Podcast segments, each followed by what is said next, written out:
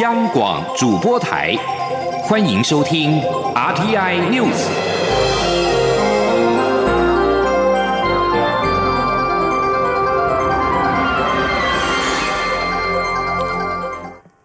各位好，我是主播王玉伟，欢迎收听这节央广主播台提供给您的 RTI News 新闻。首先带您关注。中国驻法国大使致函要求法国国会议员取消访台行程。对此，我外交部今天表示，中国政府以及其外交人员公然施压其他主权国家的民意代表，企图干预并威胁恐吓。中国战狼式的外交作为，相信无法被文明法治国家所接受，也应遭到国际舆论谴责。前天记者王兆坤的采访报道。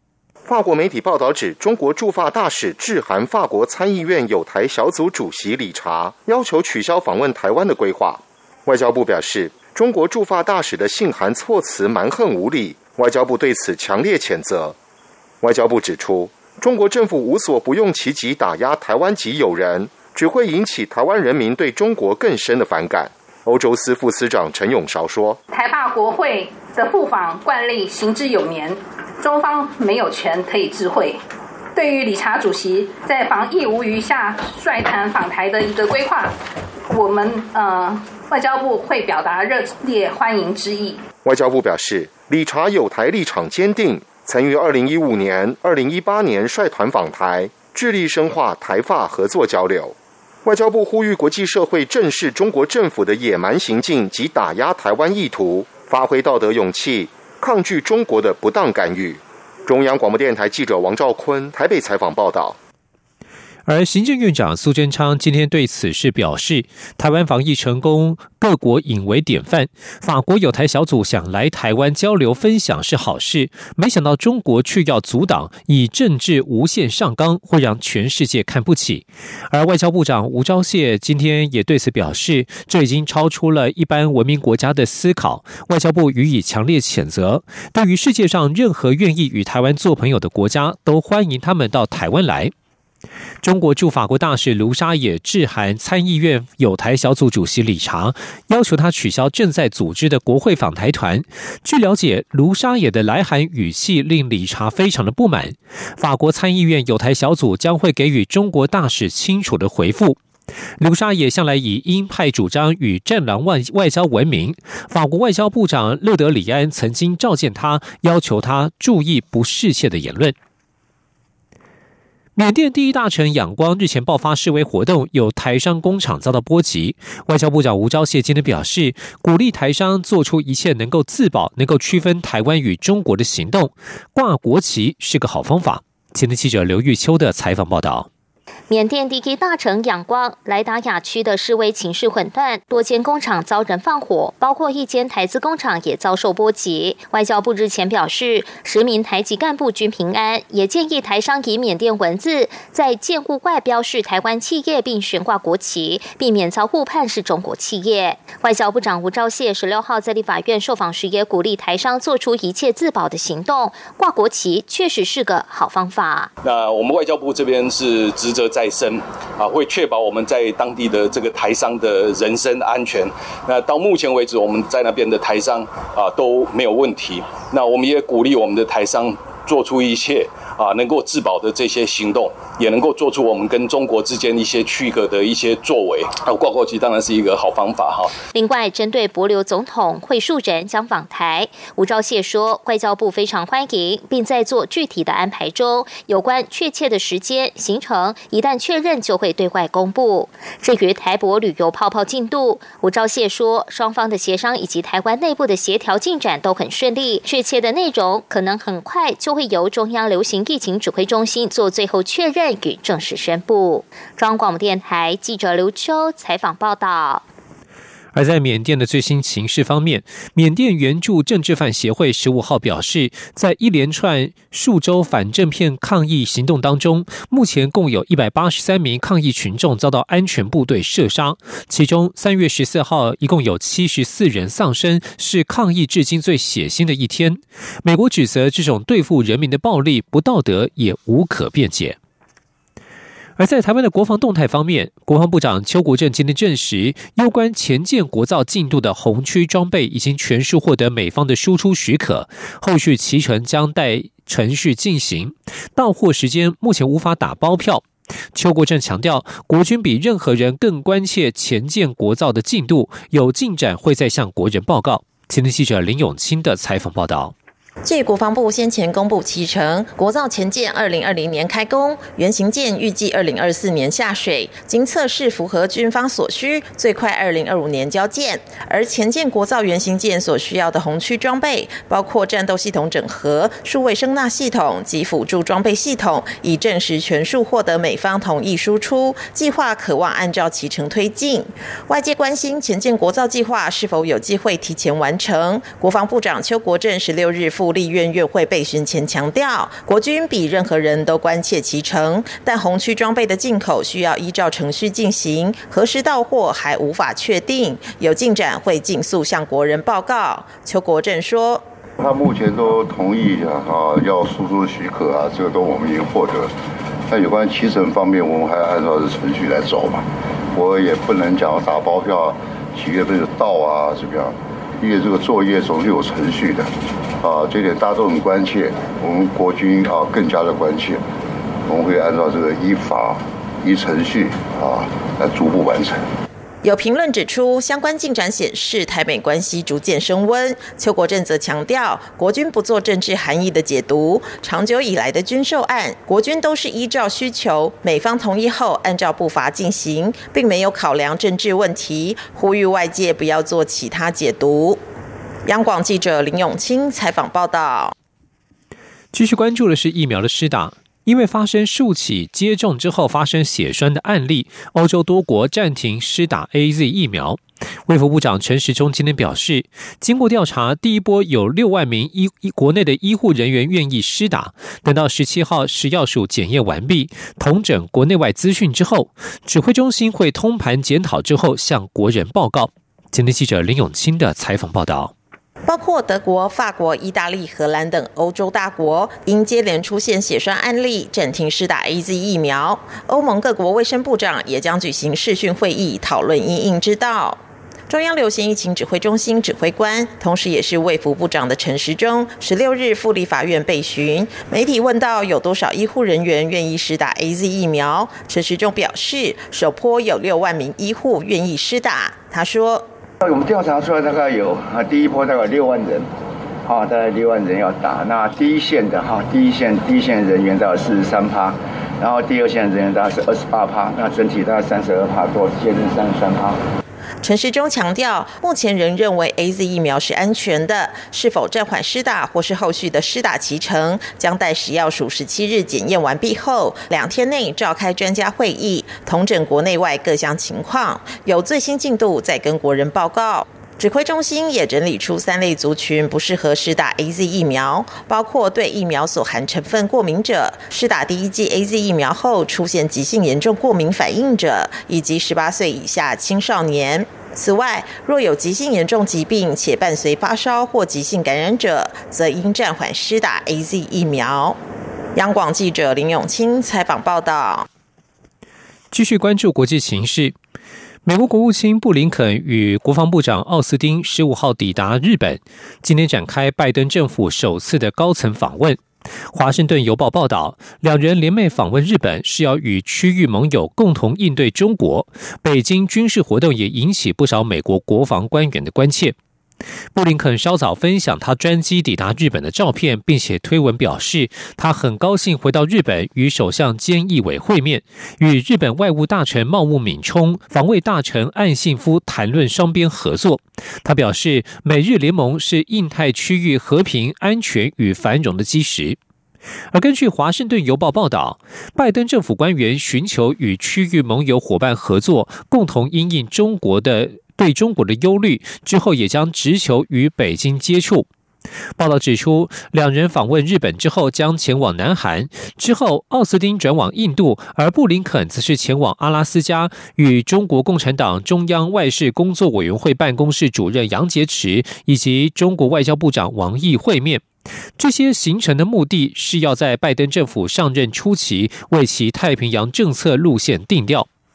报道指出，布林肯与奥斯汀出访前夕，投书《华盛顿邮报》对中国行径表达关切。两人在投书当中强调，美国将与伙伴盟友合作，在中国侵犯新疆与西藏人权、系统性蚕食香港的自治、暗中破坏台湾民主，或在南海主张违反国际法的海洋权利时，要向北京就责。前美国国务院亚太驻青罗素表示，美中高层本周将在阿拉斯加会晤。这类型的对话比正式会面更为坦率，应该视为拜登在一月上任之后，美中开始试探寻求交集，而非谈判解决问题。而《纽约时报》则是报道，拜登一连串的外交动作有两大核心目标：第一是与沮丧的盟邦重建关系；第二则是建立统一战线，面对中国。北韩国营媒体在今天报道，北韩领导人金正恩的胞妹金宇镇谴责正在进行的美国南韩联合军事演习。他并且警告美国新政府，如果要和平的话，就不要惹麻烦。金宇镇发表这项声明的时机，正值美国国务卿与国防部长将在十七号抵达首尔，与南韩外长和国防部长举行首次会谈。金宇镇的声明指出，警告美国新政府，如果在未来四年想要睡得安稳，最好先克制，不要惹麻烦。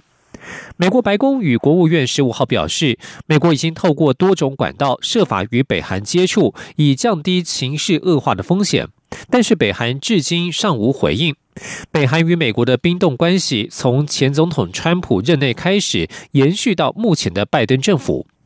金宇镇表示，在二零一八年有所改善的南北韩接触不会再轻易发生，北韩将继续观察南韩是否还有进一步的挑衅举动。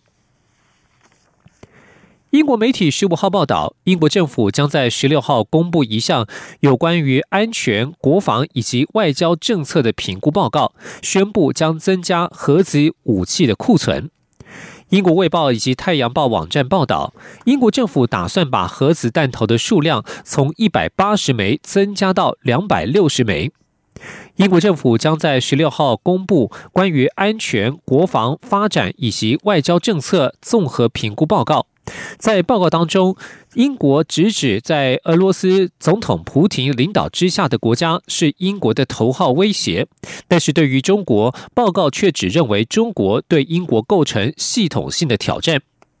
英国反战组织核武裁减行动表示，在全球正在承受 COVID-19 疫情以及气候变迁的双重压力之下，对于英国政府这一份报告感到相当的震惊。该组织强调，我们不需要更多的核子武器，甚至根本不需要任何核武。一部叙述香港反送中运动示威者二零一九年占领香港理工大学，并且被防暴警员包围的纪录片《李大围城》，原定在十五号公开上映，但是相关的戏院在最后一刻宣布取消上映，理由是避免不必要的误会。香港高仙电影院原定十五号晚间及二十一号晚间播放两场，但是院方在十五号下午在脸书公布，由于放映事宜受到过度的关注，为了避免引起不必要的误会，因此取消放映。这部电影由纪录片工作者所制作，获得香港电影评论学会等大奖。电影发行商先前曾经向媒体指出，在接洽主流戏院放映时遭到困难。以上新闻由王玉伟编辑播报，稍后请继续收听央广午间新闻。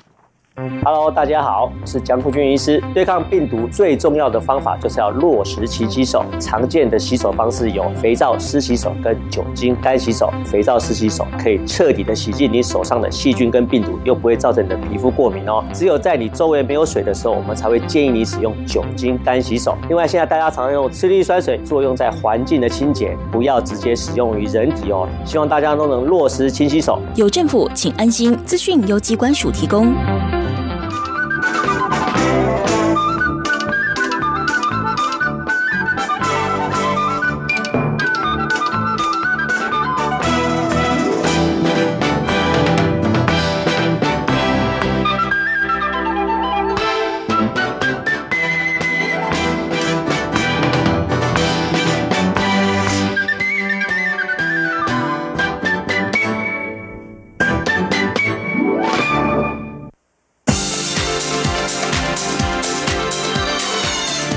是中央广播电台台湾之音，欢迎继续收听新闻。听众们您好，欢迎您继续收听新闻，我是张顺祥。行政院修改所得税法，推出房地合一税二点零。时代力量立法院党团今天举行记者会，再次呼吁政府不要回避囤房税，房地合一搭配囤房税，才能够有效让房价下降。实力也提出了党团版的房地合一税，采取的是量能科税的方式，以抑制极端炒作。请听央广记者王维婷报道。为了抑制房市炒作，行政院推出房地合一税二点零，延长短期持有的年限和提高税率。时代力量立院党团十六号举行记者会表示，房价蠢蠢欲动，台南高铁站旁传出千人排队抢预售屋，可见建商对于政府的政策不痛不痒。行政院不能再回避制定囤房税。时代力量党团总召邱显志表示，行政院担忧实施囤房税，恐怕。会波及租屋户，或者步上南韩的后尘，但实际上持有四户房屋以上的屋主，并非全部出租，而且南韩实施囤房税后，租金虽然上涨，但是涨幅还是不如台湾。邱显志表示，行政院的说法是无稽之谈，操作恐惧。你从这个表，你就可以看得出来，南韩的涨幅比台湾少太多了，哦，所以这根本就不是一个理由嘛，哦，所以今天。就是说，一个大转弯的情况之下，然后到现在，哦，已经过了这么久了，是这个是不管是学界也好，哦，然后就是说社会各界 NGO，那包括我们的质疑，行政到现在还没有办法有一个说法，说为什么有什么理由说不去推这个囤房税，所以针对这个部分呢，我们真的很希望是说，应该要再加快脚步了。时代力量也提出党团版的房地合一税，立委陈娇华表示，实力的房地合一税采取量能课税的原则，出售房屋的民众若愿意降低房价、降低获利的话，课税税率就可以比较低，相信可以有效抑制房屋炒作。实力立委王婉玉也表示，目前评定房屋现值和单一税率的制度，无法实际解决高房价的问题，房地合一税必须搭配囤房税一起实施。实实力主张调降单一自住的税率和提高四户房屋以上的税率，对抑制房价才有显著效果。中央广播电台记者王维婷采访报道。五党及立委林长佐以及台北市议员林亮君今天共同召开记者会，表示台北市的老残分流政策，让六十五岁以上身心障碍长者没有办法选择请领身心障碍补助，已经是严重侵害他们的权益，因此呼吁北市府应该要尽快修法，并编列相关预算。记者杨仁祥、欧阳梦平报道。无党籍立委林长佐、台北市议员林亮君十六号上午在立法院召开记者会，表示台北市的老残分流政策让高龄重度身障者的权益受损，应该尽速废除。林长佐指出，台北市政府从两千零二年开始推行老残分流，也就是只要入住台北市老人养护机构，就只能适用老人收容安置补助办法，即便领有身心障碍手册，也不能选择或申请身心障碍照顾费用补助。这对身心障碍者及家属非常不公平。他说：“除了台北市以外，你看其他的，不管是新北啦、桃园，如果你是身心障碍者，你又是有老人的身份，你可以按照补助的试算去择优选择你应该要请领的这个补助。所以，这个其实，在台北市的这一种从二零零二年推行的这个老残分流，其实它等于是剥夺了身心障碍者他应该要有的权益。”那造成很多这些身心障碍者的这个家庭，其实他的负担变得这个更沉重。林亮君则指出，以去年十二月为例，共有一千九百七十七位领取老人收容安置补助，其中有身障身份的有一千两百九十五人，都无法选择领取身障补助。台北市社会局以预算会暴增为由，迟迟没有处理。卫福部已经在上个月宣告这项政策侵害身心障碍者的法定权益，并要求北市府回归中央母法办理。他说。有身心障碍者的长辈哈，在所有的这个领取呃我们老收补助的里面，高。达有百分之六十五，也就是说，非常多的长辈他们在呃六十五岁的时候，他们就会失去了这个可以领取呃身障补助的资格。那这件事情实在是非常的不公平，也不公义哦。出席记者会的台北市社区银发族长期照顾发展协会理事长施定宏及荣誉理事长吴地明都指出，高龄身心障碍者比一般老人更难照顾，更需要政府的协助。他们希望北市府能够改变这项政策，让长辈不论住在哪种机构，都可以依失能的状况享有应有的福利。中央广播电台记者杨仁祥、欧阳梦平在台北采访报道。劳工职业灾害保险及保护法草案十八号将在行政院院会通过，并渴望在立法院本会期三读落实职灾保险的单独立法。台湾民众党立法院党团今天对政府的努力表示肯定。立委赖香林、张其禄则呼吁，职灾保险中伤病给付应予全额工资，并给予劳工职灾照护给付。赖香林表示，劳工团体和众多工会推动职灾保险单独立法已经超过七年，而劳保中四人以下公司、非公司行号、无一定雇主或自营作业者都不一定要纳保，造成职灾保险保障的漏洞。更有部分的雇主因为不熟悉法令，或者是恶意不给劳工职灾补偿跟赔偿。而为了解决职灾保险制度的成阿，民众党团也提出了劳工职业灾害保险以及保护法草案，全面性纳入法定保险关系，有工作就要有职灾保险的保障。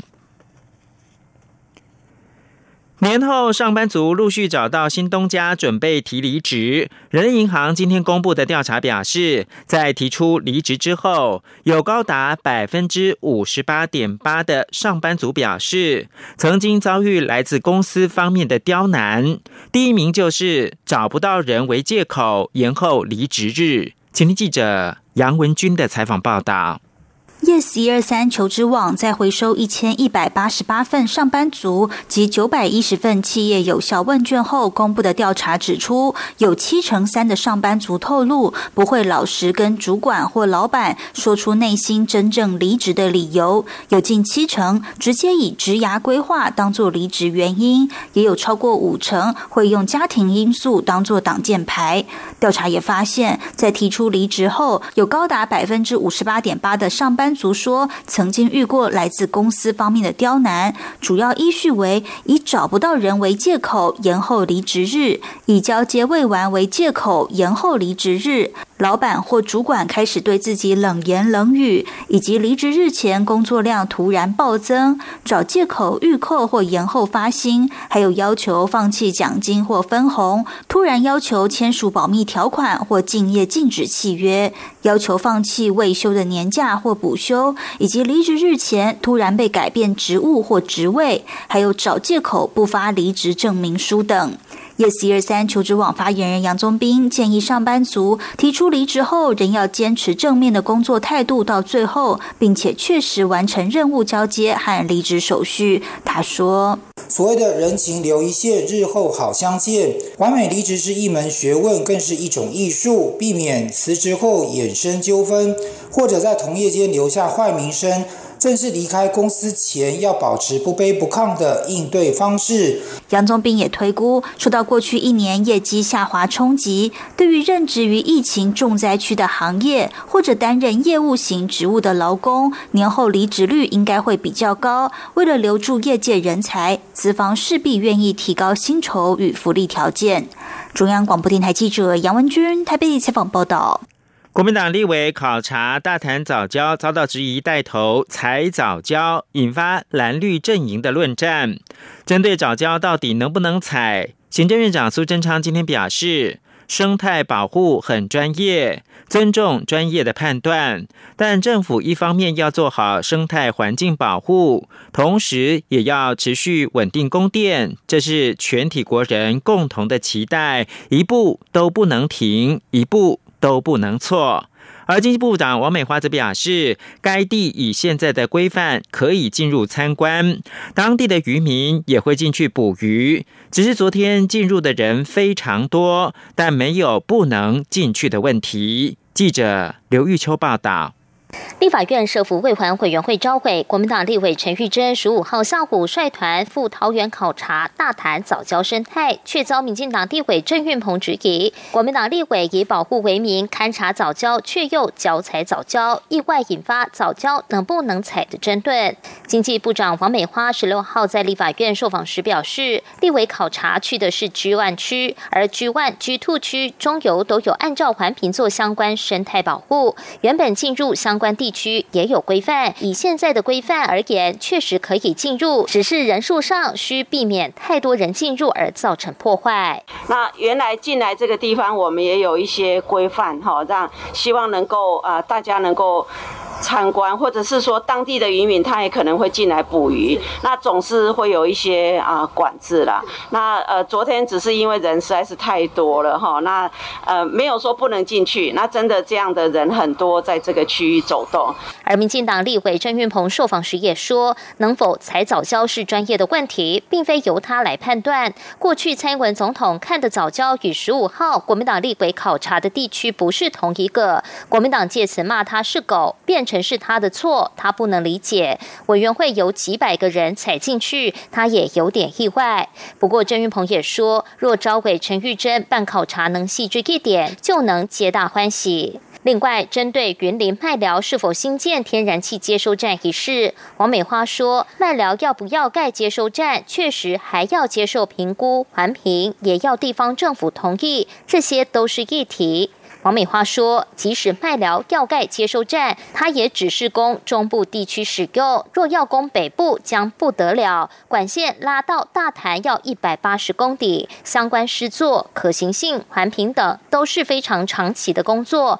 这本来只是个增气减煤的议题而已，对改善煤的减排很有帮助。”中央广播电台记者刘秋采访报道。国际新闻。一项十五号发表的研究敲响了生态体系跟农业的警钟。科学家研究橡树年轮之后发现，在气候变迁加剧、热浪侵袭之下，欧洲近年的夏季干旱是这个地区近两千一百一十年来最严重的情况。科学家利用可以追溯到古罗马时代的欧洲橡木年轮所做的资料，发现气候长时间偏干的趋势自二零一五年开始突然增强，是两千年来未曾见过的情况。用于研究的橡树一共有一百四十七棵，有些还存活，有些是从建筑物跟考古现场中取得的原木。研究人员表示，这些异常干燥的夏季可能是由人类造成的气候暖化和高速气流循环的变化所引起。研究第一作者英国剑桥大学教授邦特根说。气候变迁并不代表所有地方都会变得干燥，有些地方可能会变湿或变冷，但是极端状况会更频繁，这可能会对农业生态体系跟整体的社会造成破坏。邦特根在剑桥大学发出声明当中表示，这项研究显示，自二零一五年以来，连续几个夏天出现的高温跟干旱，对中欧来说是极度不寻常的。自二零一五年巴黎气候协定签署至今，全球已经遭逢有记录以来最热的五年。最后看到是《华尔街日报》十五号报道，对于科技龙头阿里巴巴对舆论影响力日增，中国当局非常关切，已经要求阿里巴巴集团出售旗下的媒体资产。创办人马云已经在二零一九年从阿里巴巴退休，但仍是大股东。最近几个月来，马云成为中国当局整顿目标。去年十一月，中国监管当局阻止阿里巴巴所属的线上支付公司蚂蚁集团高达三百四十亿美元在香港首次公开募股计划。去年十二月，中国针对阿里巴巴展开反垄断调查。华尔街日报引述知情人士报道，如今中国当局再出手，要求阿里巴巴大幅降低媒体部门。以上。